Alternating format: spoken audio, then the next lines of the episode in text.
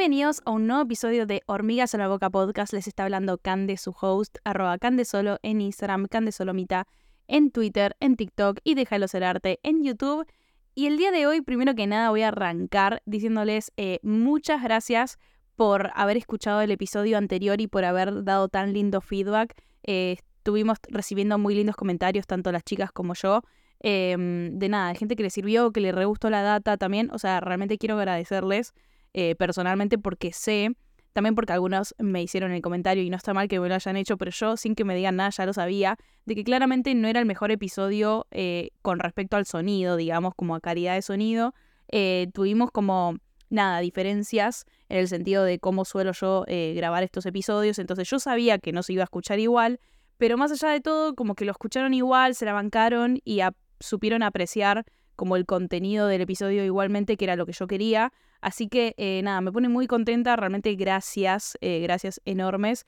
Y mm, nada, les cuento yo un poquito como en cuál estoy. Básicamente estoy como últimamente con un shock eh, de, mm, de inspiración, de energía, con respecto a temas para charlar, temas para traer al podcast. Como que yo he tenido momentos de mucha inspiración, momentos en donde ha bajado y ahora como que está resurgiendo y eso me tiene contenta, entonces nada, como que yo venía medio con esta rutina de traerles un episodio cada 15 días, o sea, cada dos semanas.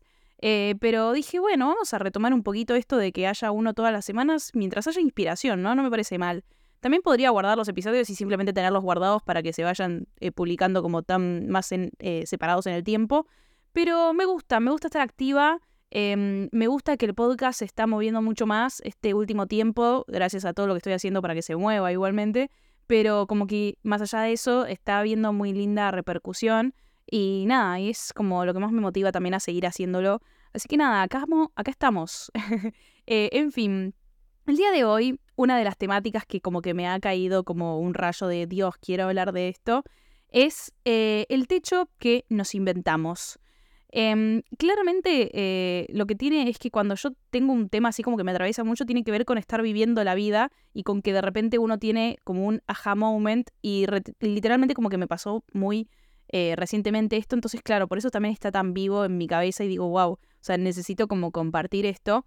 Pero eh, no voy a arrancar el podcast ya con mi anécdota o de por dónde viene esta temática y por qué me interesa tanto o me interpela tanto en este momento hablar esto, sino vamos a arrancar con una metáfora, como para meternos en tema y entender un poco.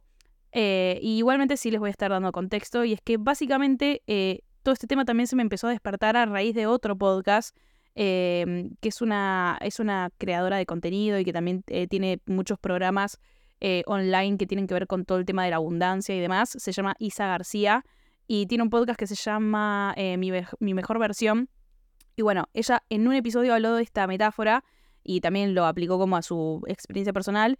Y como que nada, a mí eh, en el momento no me había hecho clic, pero me terminó de hacer clic justamente cuando me terminaron de pasar las cosas. Entonces como que digo, bueno, la voy a, la voy a traer eh, para los que no la conocen. Y, me gusta como arrancar el podcast un poco como lo arrancó ella también, porque me parece que es muy clave empezar hablando así. Y es que, ¿qué pasa?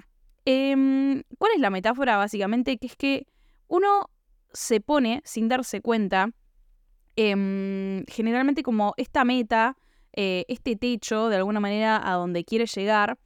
Y creo yo que en el camino te vas dando cuenta de que quizás ese techo que te pusiste te queda un poco chico.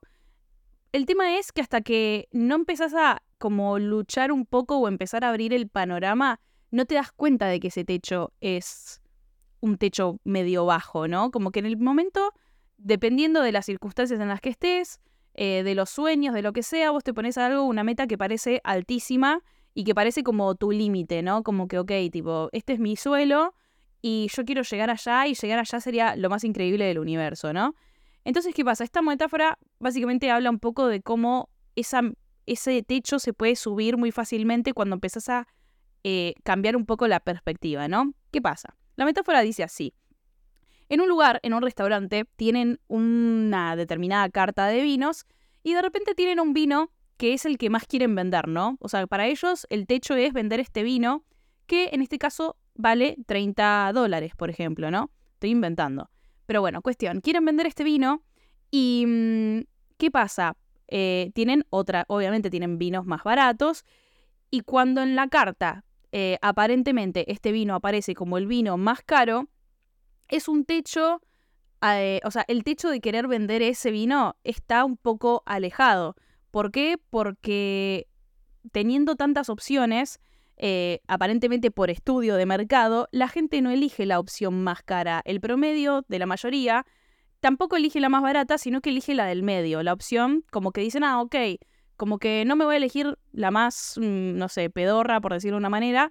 Eh, tampoco me voy a elegir la más cara porque quizás no están mis posibilidades. Vamos a ir con la intermedia, que me parece un, buen promedio de gasto, ¿no?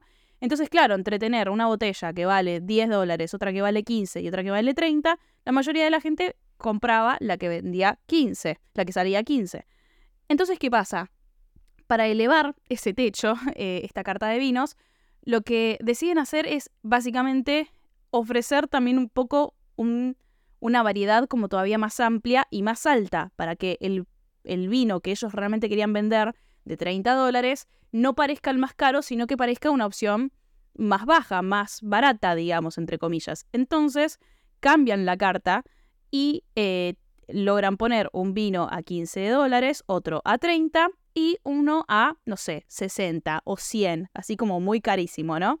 Entonces, ¿qué pasa? El vino que ellos realmente querían vender, que era el de 30, logran venderlo gracias a que por comparación ahora este vino es como el estándar, ¿no? Digo, no es el más pedorro, tampoco es el más caro, listo, vamos por ese. Y la mayoría de la gente empezó a comprar este vino de 30 dólares. Entonces, ¿qué aprendimos con eso? y con eso ya termina el episodio. La joda. Pero, ¿qué aprendimos con eso? Que, que todo el tiempo se puede estar moviendo el techo y que es muy es muy estratégico y estadístico en, un punto que solamente uno va a poder subir em, como su estándar si uno mueve ese techo. ¿A qué voy con esto? Con que está perfecto, como que existe mucho esta mentalidad de, obvio, tipo, si, no sé, vamos a aplicarlo a un sueldo, ¿no? Obvio, no sé, yo sé que quiero ganar, no sé, tiremos cualquier cosa, mil dólares al mes. Y yo sé que ese sería mi techo. Buenísimo. Eh, ese es tu techo y está bien, vos quizás en tu discurso para vos misma decís, obvio que si viene más trabajo y si, mm, y si surgen más cosas o puedo ganar mejor, obvio que mi techo se eleva, o sea, si de repente un mes puedo ganar 1500, obvio que los voy a ganar. El tema es que si vos en tu estándar, en tu, en tu mentalidad, el techo es 1000, muy difícilmente todas las cuestiones alrededor del trabajo y de lo que uno gana y demás se van a estar movilizando para que vos logres ganar esos 1500 quizás. Entonces, hay un punto ahí muy importante en donde darnos cuenta de que quizás nuestro techo está bajo o que solamente para poder alcanzar un estándar más alto vamos a tener entonces que aspirar a un poco más. Em, y es muy loco, es muy loco pensarlo así. Ella también eh, cuenta en su podcast que lo, lo, empezó a comparar, por ejemplo, con la, con la digamos, como con su propia experiencia personal de eh, correr. Ella decía, bueno, yo hasta determinado momento como que no hacía tal ejercicio, empecé a hacer ejercicio, empecé a correr y em, como que mi meta, mi sueño era llegar, no sé, de vuelta voy a inventar un número, pero para que se entienda la anécdota, eh, no sé, a 10 kilómetros por, por día, ¿no? En tanto tiempo, por ejemplo, no sé, media hora. Estoy diciendo cualquier cosa, por ahí estoy diciendo una animalada. Pero bueno, Cuestión ella, no sé, por ejemplo eso, quería llegar a los 10 kilómetros por día en 30 minutos. Buenísimo. ¿Qué pasa? Que eventualmente ella con el pasar del tiempo y correr y el ejercicio y ser constante y demás, llegó a, a correr 10 por día. Y siguió corriendo 10 por día durante mucho tiempo, porque ella dijo, tipo, está bien, tipo, esto es increíble, yo llegué a esta meta eh, que siempre quise, y como que nunca se planteó que ella podía presionar un poco más, porque ella mentalmente era como que le había costado tanto llegar a esos 10, que para ella es como que listo, tipo, automáticamente sin darse cuenta y sin pensarlo mucho, frenaba, llegaba a los 10 kilómetros, listo, freno, eh, ya hasta acá puede dar mi cuerpo, ¿no? Es medio también un poco como lo que uno se cuenta a sí mismo, ¿no? Como el límite que se pone, básicamente, esto, el techo que nos ponemos. Em, entonces, claro, ella se dio cuenta de a poco que podía ir presionando cada vez un poquito más y dijo, no, para, hoy, por más de que ya sonó el reloj y ya cumplí los 10 kilómetros, voy a correr un poco más, a ver hasta dónde llego. Y corrió, no sé, dos kilómetros más. y después al otro día volvió a correr 10, pero porque ese día estaba más cansada. Y después otro día corrió un poco más de 2, corrió 3 más. Y así sucesivamente se dio cuenta de que ella se estaba poniendo un límite y que casi que automáticamente lo estaba frenando y que al fin y al cabo podría tranquilamente duplicar lo que ella estaba haciendo. Entonces eh, ahí nuevamente tenemos otro ejemplo de cómo es muy loco que mm, si uno no deja, no libera un poco como ese, ese techo, digamos, y no empieza a hacer que ese techo se mueva constantemente, es difícil superar el techo, porque uno siempre habla como de esto, de que, ok, tipo, hoy eh, mi piso es este, mi techo es este, y, obviamente que todo el mundo aspira a crecer y que eso se vaya moviendo, pero si vos, creo yo, no sé si todos los días, pero no haces un trabajo dentro de todo continuo de elevar ese techo, nunca vas a superar ese techo, ¿entendés? Como que al fin y al cabo sí podés, podés mantenerte dentro de todo en tu buen piso, podés dentro de todo estar siempre eh, muy cercano o, llegar como a, ese techo, pero si vos no movés como el límite, em, difícilmente lo superes, que es lo que vos probablemente quieras hacer eventualmente. O sea, está bien, yo quiero llegar a mi techo, pero en algún momento quiero superar mi techo. ¿Eh, ¿No? Entonces es como, es muy loco. A mí con qué me pasó particularmente, bueno, Em, literalmente, eh, creo yo que a veces eh, donde más uno lo puede aplicar, cuando es freelancer y hashtag eh, tiene que ponerle precio a su trabajo uno mismo y tiene que luchar sus precios, bueno, yo siento que hasta este punto de mi vida fue todo un trabajo el que fui haciendo, ¿no? Yo trabajo mucho sobre mi idea del dinero, mi idea de lo que vale mi trabajo. creo que yo que muchos artistas tenemos que lidiar un poco con todo esto y es muy importante. Y mm, yo como que hasta cierto punto estaba muy segura últimamente, porque no solamente yo me identifico así, sino que es muy loco que para la gente que me conoce mucho más, que la gente que es cercana a mí, literalmente soy un punto de referencia de, nada, cuando uno está en duda, em, no es por agrandarme, ¿eh? pero o sea, literalmente como que se ha dado un poco esta dinámica con mis amigos, por ejemplo, que nada, si alguien está en duda con pasar un presupuesto o no sabe si le está cobrando bien, eh, vienen y hablan conmigo, ¿no? Como para que yo les brinde de alguna manera como el visto bueno de, che, estás bien o che, estás re bajo, tenés que subirlo más, o sea, como siempre motivarse y, subir el autoestima para arriba para que uno pueda como realmente hacerse valer. Porque al fin y al cabo, eh, chicos, hacer valer el trabajo eh, es hacerse valer uno mismo también, ¿no? Habla mucho de la autoestima personal, por eso es, es un punto muy importante a resolver y no tiene que ver con la plata en sí o con que a uno le importe la plata o no, sino simplemente con valorar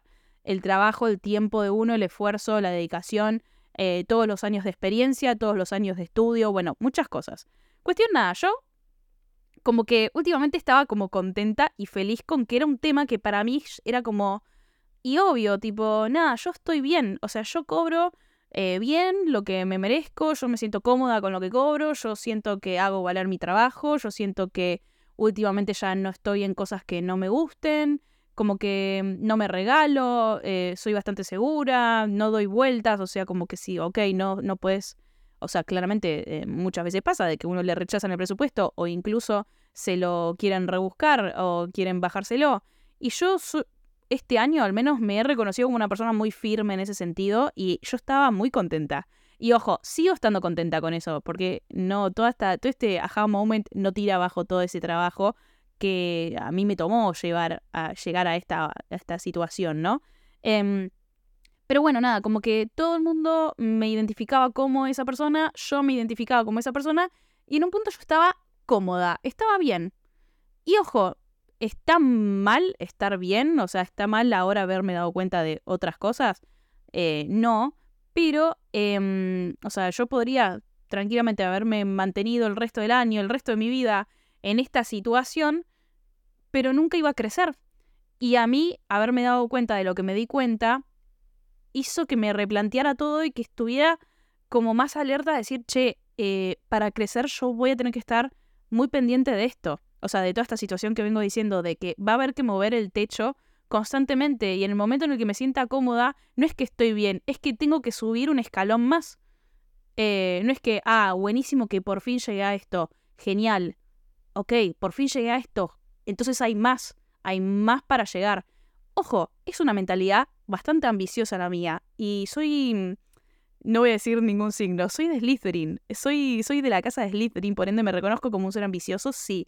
Eh, creo que todos tenemos que tener un poco de ambición en la vida justamente para superarnos, porque si no, eh, nos achanchamos y nos quedamos en la misma de siempre, lo cual, reitero, no está mal, pero mm, a mí lo que me divierte en la vida es verme cada vez mejor, en todo sentido, ¿no? Verme, no sé, o sea, eh, mentalmente, físicamente, espiritualmente, como ver que puedo evolucionar y que puede haber un nivel más alto del cual estoy, por más de que hoy en día esté contenta y esté feliz en donde estoy, eh, me da eh, serotonina, me pone como me pone activa, me pone como querer ir a buscar eso.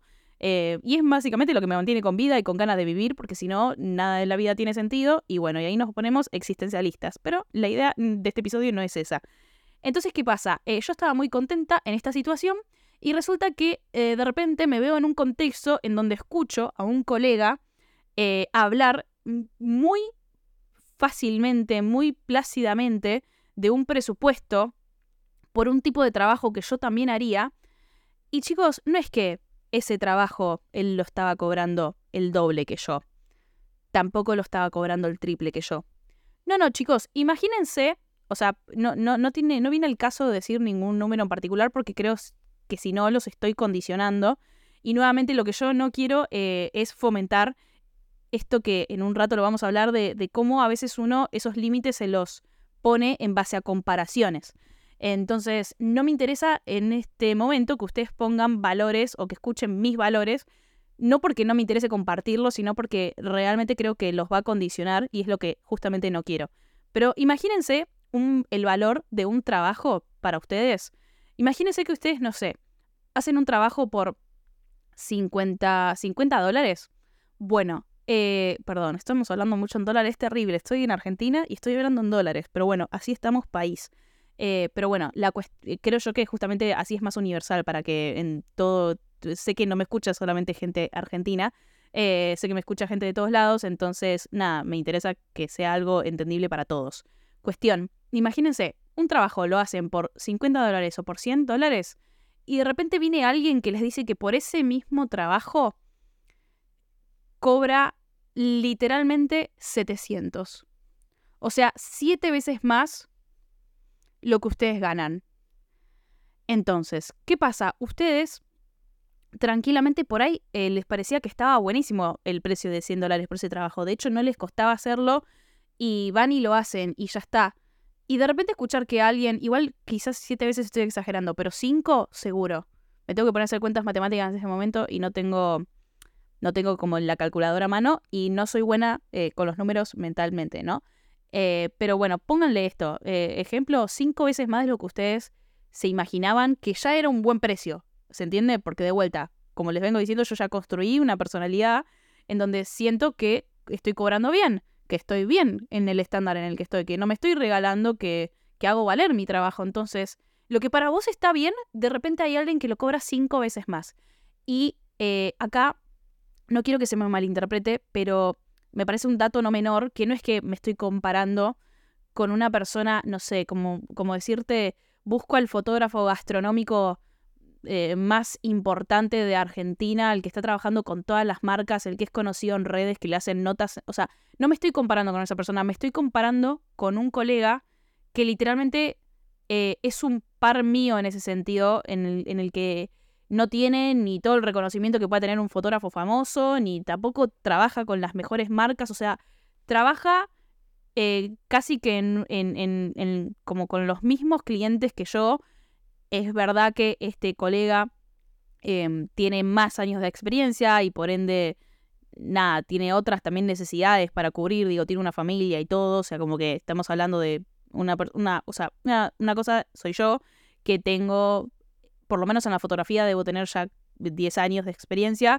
Eh, en algunos rubros en particular tengo menos porque los he arrancado más recientemente, pero en general sacando fotos y trabajando en sacar fotos hace 10 años, porque empecé muy chica, eh, pero tengo 26. O sea, soy una pendeja en un punto, bueno, o me gusta creer que soy una pendeja, eh, y todavía digo, no tengo, o sea, como que nada, no tengo una familia que mantener, no sé, hay como un montón de cosas que obviamente aportan y de vuelta, obviamente tener 5 años, 10 años o 30 eh, hace la diferencia de tu experiencia y, por ende lo que vas a cobrar. A lo que voy con esto es que cuando yo escuché esto, a mí se me, se me revolvió toda la cabeza porque yo dije, no, claro, yo estoy recorrida. O no, no estoy tan corrida.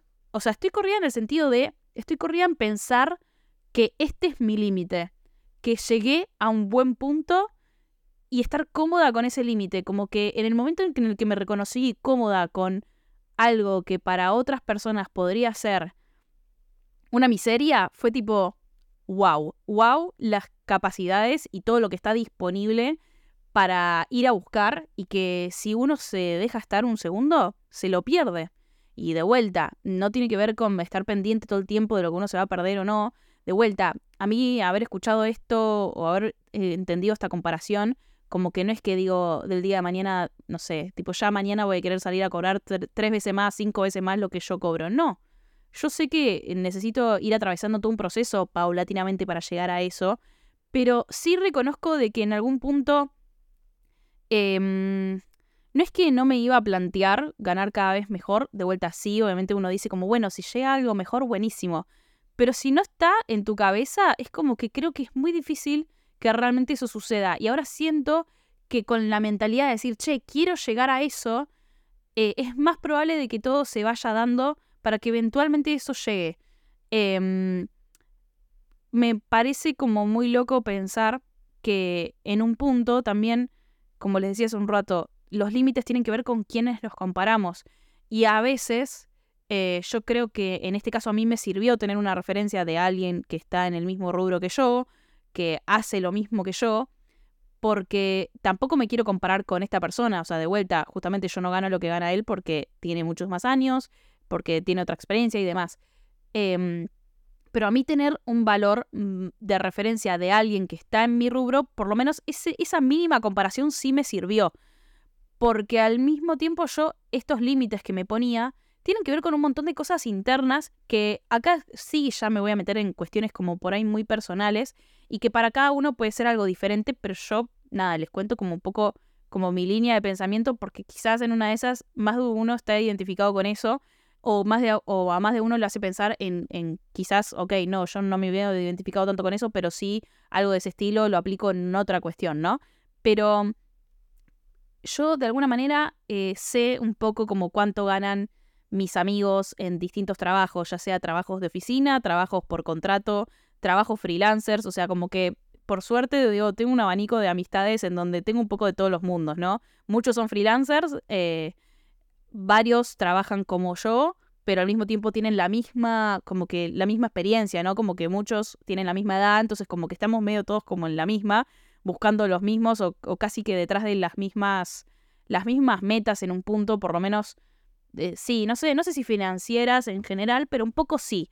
Como decirte, ah, bueno, yo con esto, no sé, vivo re bien por mes, me puedo pagar el alquiler, me puedo pagar mis salidas, o sea, medio como que estamos en cualquiera o con el mismo tipo de vida, ¿no? Entonces, eh, en líneas muy generales, ¿no? Entonces, pero bueno, como que todos estamos como con esas mismas metas y por ende de vuelta, eh, ahí también la comparación se hace un poco monótona, pero incluso comparándome con mis papás que no tienen nada que ver eh, como a lo que se dedican, ni también la cantidad de años que ellos tienen de experiencia en lo suyo, eh, o mismo esto de vuelta, amigos que trabajan en relación de dependencia o en otro tipo de trabajos, freelancers, pero que no son, que tienen que ver con la fotografía, como que uno empieza a escuchar como, bueno, ok, este gana tanto por mes, y este es feliz y hace todo lo que quiere, o, o más o menos vive bien con esta plata, y no sé, y mis papás, teniendo toda la experiencia que tienen, y su trabajo, y su carrera y demás, lo máximo que han llegado a ganar en su vida es esto.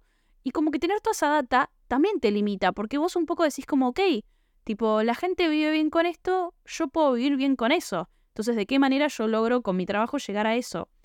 Y de vuelta, este número que planteó esta persona es un número que en un punto a día de hoy nadie de mi círculo gana. Nadie, ¿eh? Ni mis papás con sus carreras, ni mis amigos con sus mejores sueldos, ni mis amigos freelancers con la capacidad de cobrar absolutamente lo que ellos quieran. No conozco a nadie que esté ganando ese dinero. Entonces, para mí también era irreal eh, como lograr ganar ese dinero cuando no tengo referencia.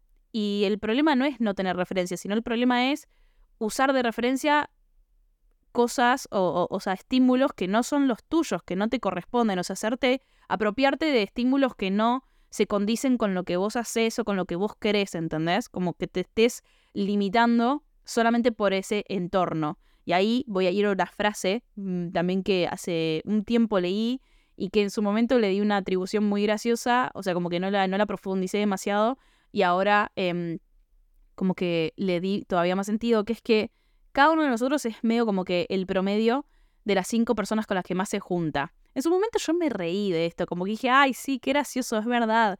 Yo rehablo como mis cinco amigos más cercanos, ¿entendés? Y como a veces eh, me junto más con un grupo o menos con el otro, como que re voy cambiando la forma de hablar, no sé, como que yo flashé cualquier cosa cuando escuché esa frase. Y ahora, eh, haciendo, haciendo como hincapié en, en, en enfocarlo desde este punto de vista, me parece muy loco como pensar que, claro, si yo la referencia que tengo es que puedo ganar máximo esto, o no que puedo ganar máximo, pero que la gente a mi alrededor gana esto, ¿por qué, o sea, de qué manera yo voy a estimular a mi cerebro para decir, che, podés ir detrás de más. Mirá que en esto eh, podés superar a tus viejos, podés superar a lo que sea. Y no por superar a mis papás, pero es muy loco a veces como uno se restringe por ahí un poco por vergüenza, porque no, ¿por qué yo voy a ganar más que tal amigo o que tal o que mis padres, ¿entendés? Si yo soy más chica, si yo hago otra cosa, si yo soy freelance, ¿entendés? Como que empezás a decir como, empezás a justificar y, y a limitarte por nada, por cuestiones de vuelta que tienen que ver con, con el autoestima, con, las, con lo que uno no se, dice, se dice a sí mismo que es el tope, que es el máximo, que es lo que, que incluso por ahí, aunque sea un tope que está increíble, que obviamente sea un privilegio ya de por sí tener eso, em, teniendo en cuenta, bueno, de vuelta, toda la desigualdad, lo mal que está el mundo en el sentido de eh, la repartición de las riquezas, no nos vamos a meter en ese debate, pero yo siempre insisto con que soy muy consciente de los privilegios que tengo y de que me puedo cuestionar este tipo de cosas porque estoy en una posición muy privilegiada y que hay gente que ni siquiera puede cuestionarse todo eso porque simplemente necesita eh, comer, ¿se entiende? Y, hace lo que puede para conseguir comida y ya está. Em, soy muy consciente de todos esos privilegios, pero a eso voy como, en vez de avergonzarme de, de que a mí me haya tocado esos privilegios, hagamos algo bueno, hagamos algo eh, que, me, que me haga superarme, que me haga crecer, que me haga evolucionar y que de alguna manera quizás incluso no solamente me haga evolucionar a mí, sino a todos los que están a mi alrededor. Eh, y si crecemos todos juntos, yo creo que todos podemos hacer algo bueno por ayudar también al otro a que crezca, ¿no? Y, y eh, tener la mentalidad en eso, creo yo que hace un poquito de luz en este mundo oscuro y de tanta desigualdad. Pero nada, como que a mí me flasheó eso, decir como, ok, eh, de alguna forma también es importante con quién nos juntamos, con quién nos comparamos, intentar no compararse, pero en todo caso si te vas a comparar, tratar de buscar referencias que te motiven a querer más, que te quieran eh, desafiar, que te quieran hacer que te desafíes, ¿no? Que, que, crezcas, que no, que no estés siempre quizás rodeado de esto de que, bueno, hay un límite, hay un estándar, está todo en este, este, en este número, ¿no? Em, nada, está este episodio muy eh, condicionado quizás por el, por el precio o el valor de nuestro trabajo em, y está muy enfocado quizás en números, pero creo yo que es aplicable a todo tipo de metas. O sea, como hablaba Isa en su episodio del tema de correr, eh, creo yo que a mí también me pasa, ¿no? Como, ok, em, no sé, yo sé que comer sano es comer esto y esto y esto y tener tantas comidas al día. ¿Y qué pasa si un día puedo comer todavía más sano que eso. ¿Y qué pasa? También lo mismo en el gimnasio, como, che, yo ya sé que, no, no sé, eh, como voy solamente tres veces a la semana, más de esto no hago de peso, o más de esto. Y como, ¿por qué no el... Sé que hay días que, que literalmente no puedo hacer más que eso porque no me da el cuerpo, pero los días que tengo más energía, ¿por qué no aprovecho para presionar más eso? ¿Por qué no lo hago? ¿Por qué me quedo con que, ay, no, pero yo siempre levanto 10? o siempre levanto 15. ¿Por qué no levantar más cuando sí tengo eh, ganas, energía para levantar más, no? Em, nada, creo yo que con, con, el trabajo, con la vida diaria, con los vínculos también se puede aplicar como, no sé, siento que hay un, un, un abanico de posibilidades para replantearse cuál es el techo, cuál, con qué techo nos estamos comparando, cuál es el límite que le vemos a los demás y que por ende también aplicamos a nuestras propias eh, metas, a nuestros propios estándares.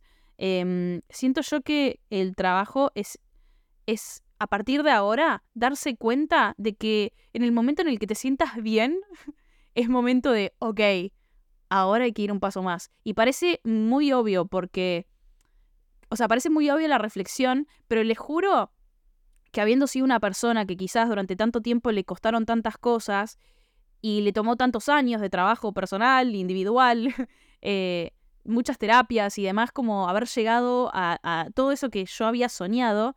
Y es muy loco pensar de que lo que para mí, esa Cande del pasado que estaba tan destruida, eh, tan, tan baja de energía, tan baja de autoestima, tan, tan abajo, es muy loco pensar que todo lo que esa Cande soñó solamente es un piso.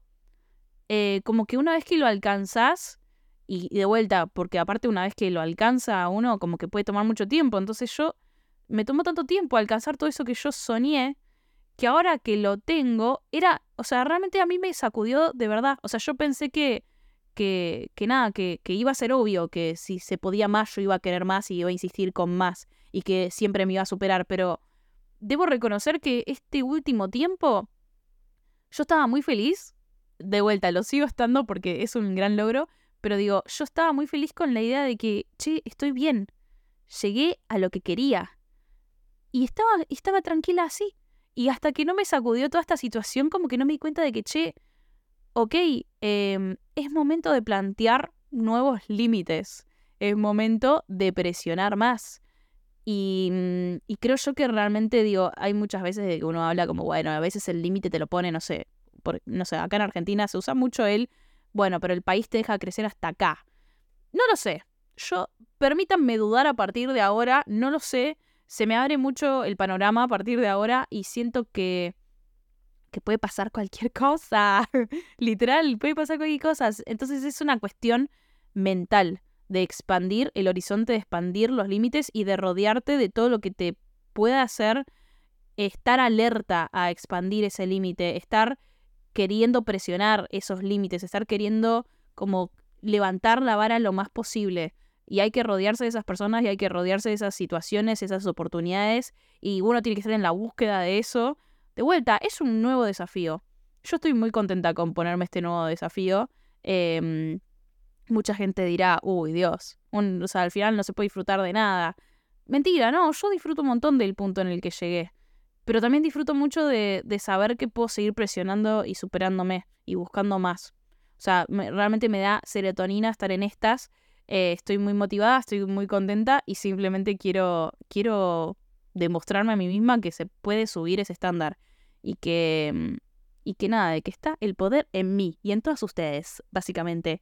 Así que eh, nada, eso es todo por el episodio de hoy. Como habrán visto, me he puesto muy enérgica porque como les dije, estoy inspirada. Inspiradísima estoy. Así que nada, espero que les haya gustado, espero que les haya llegado, espero que les sirva. Eh, me sirve a mí un montón que compartan el podcast, eh, si les sale naturalmente y si no les sale, porque de vuelta los entiendo, yo escucho muchos podcasts que no comparto todos los días en mis historias. Sí, igualmente como habrán visto, eh, no tengo problema en hablar de los podcasts que me gustan, así que siempre encuentro un momento para recomendarle algo a alguno. Si ustedes hacen eso, va a venir siempre muy bien.